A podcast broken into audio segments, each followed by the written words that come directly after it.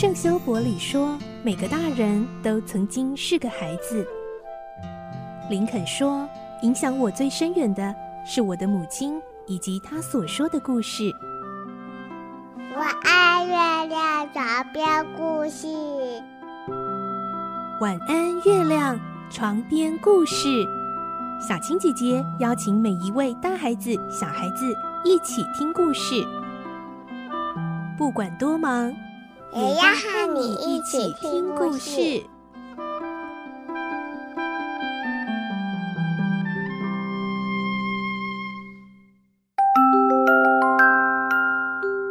晚安，欢迎你和我们一起听故事。我是小青姐姐，我们继续来听虎牙的故事。今天是第三集，我们会听到路易普莲纳绅士在警局听到了富翁科斯莫的遗嘱以及公证人的说辞。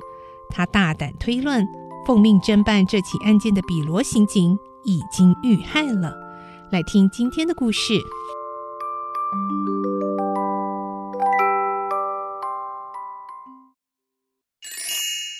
亚森罗平传奇系列《虎牙》第三集：恐怖毒杀。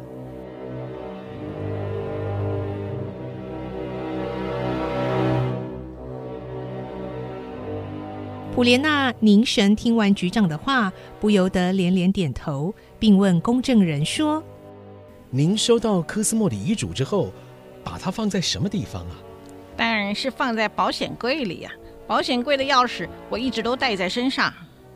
哦，您拿到之后马上就放到了保险柜里面吗？我从科斯莫先生的手里接过来后，就带回我的办公室，先摆在办公桌的抽屉里。傍晚下班的时候，才把它收进保险柜，上了锁，关好办公室的门，才回家的。那么，您的办公桌抽屉有没有发现被人打开的迹象呢？嗯，哦，我想起来了。当天中午我到街上的小餐厅用中餐，回来之后发现抽屉没有上锁，我吓了一大跳。后来看到遗嘱还在，我想大概是我忘了，就赶紧把抽屉锁上了。您发觉抽屉忘记上锁的时候，曾经注意到有没有人用万能钥匙打开抽屉，偷看或者抄写遗嘱？甚至是用照相机拍下照片吗？当时我看到遗嘱原封不动，就没考虑可能会发生意外的事了。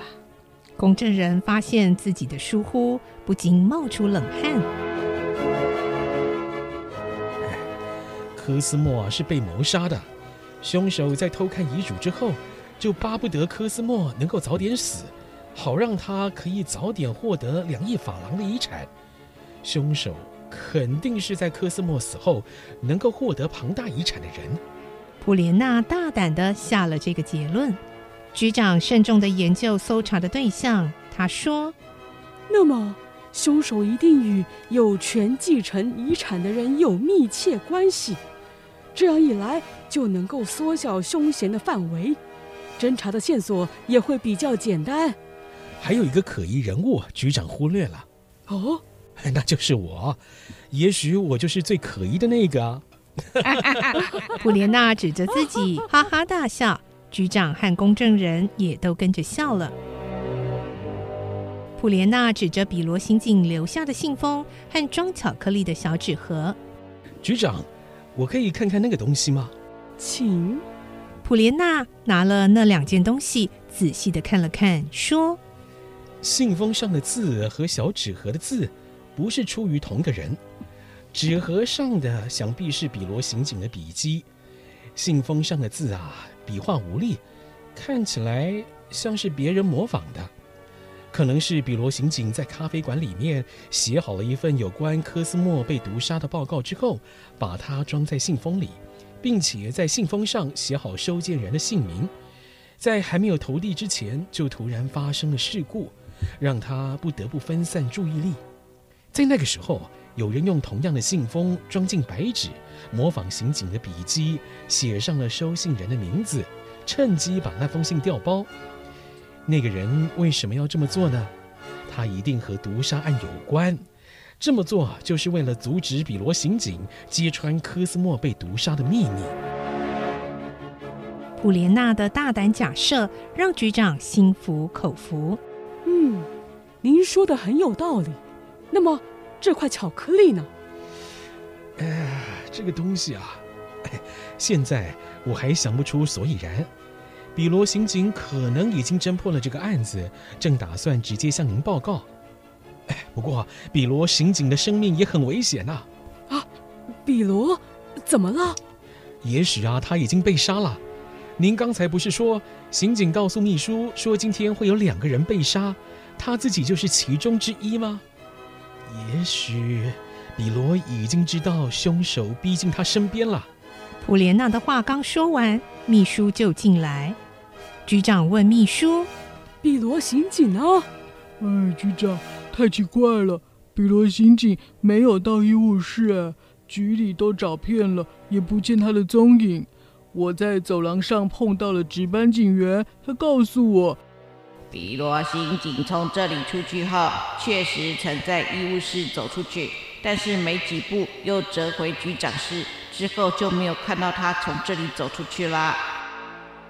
啊，可是比罗不在这里啊！哎，不，局长，比罗刑警的确在这里。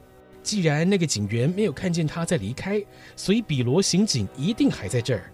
这说法虽然合乎逻辑，但事实上比罗他并不在啊。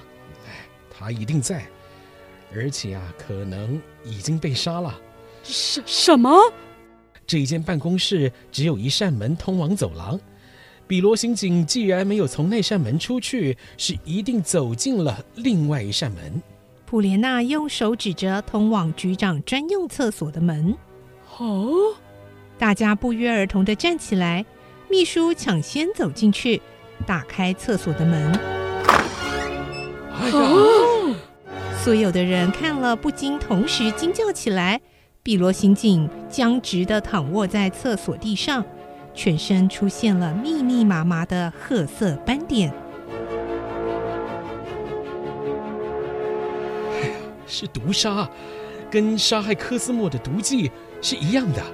普莲娜的大胆假设已经成为铁的事实。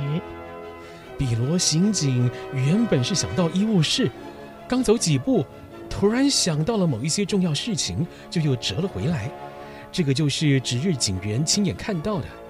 他走进局长室之后，身体突然感到激烈的疼痛，想再去医务室，可是他已经无法辨别方向了，所以就错把厕所的门看成是局长室的门，开门冲进去之后，就倒地而死了。普莲娜的观察与判断，就像他亲眼所见一般。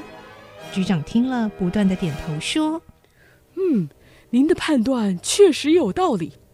但是，比罗刑警会突然想到什么重要的事呢？这我就不晓得了。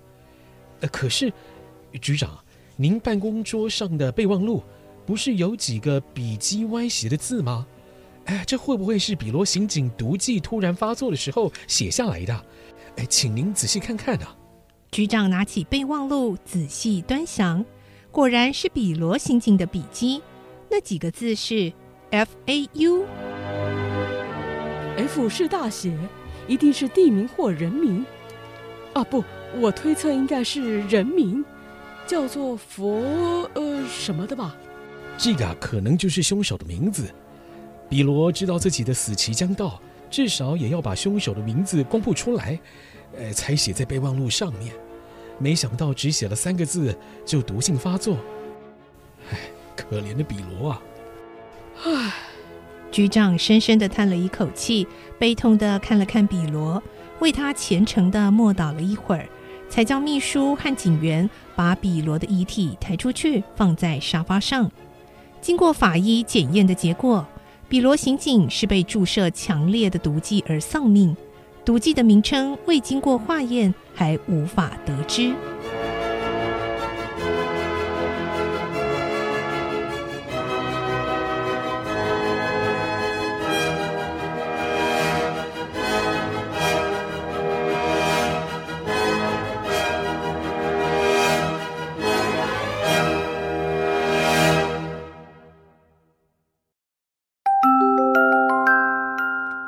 事就听到这里喽，明天再继续来听虎牙的故事。我是小青姐姐，祝你有个好梦，晚安，拜拜。小朋友要睡觉了，晚安。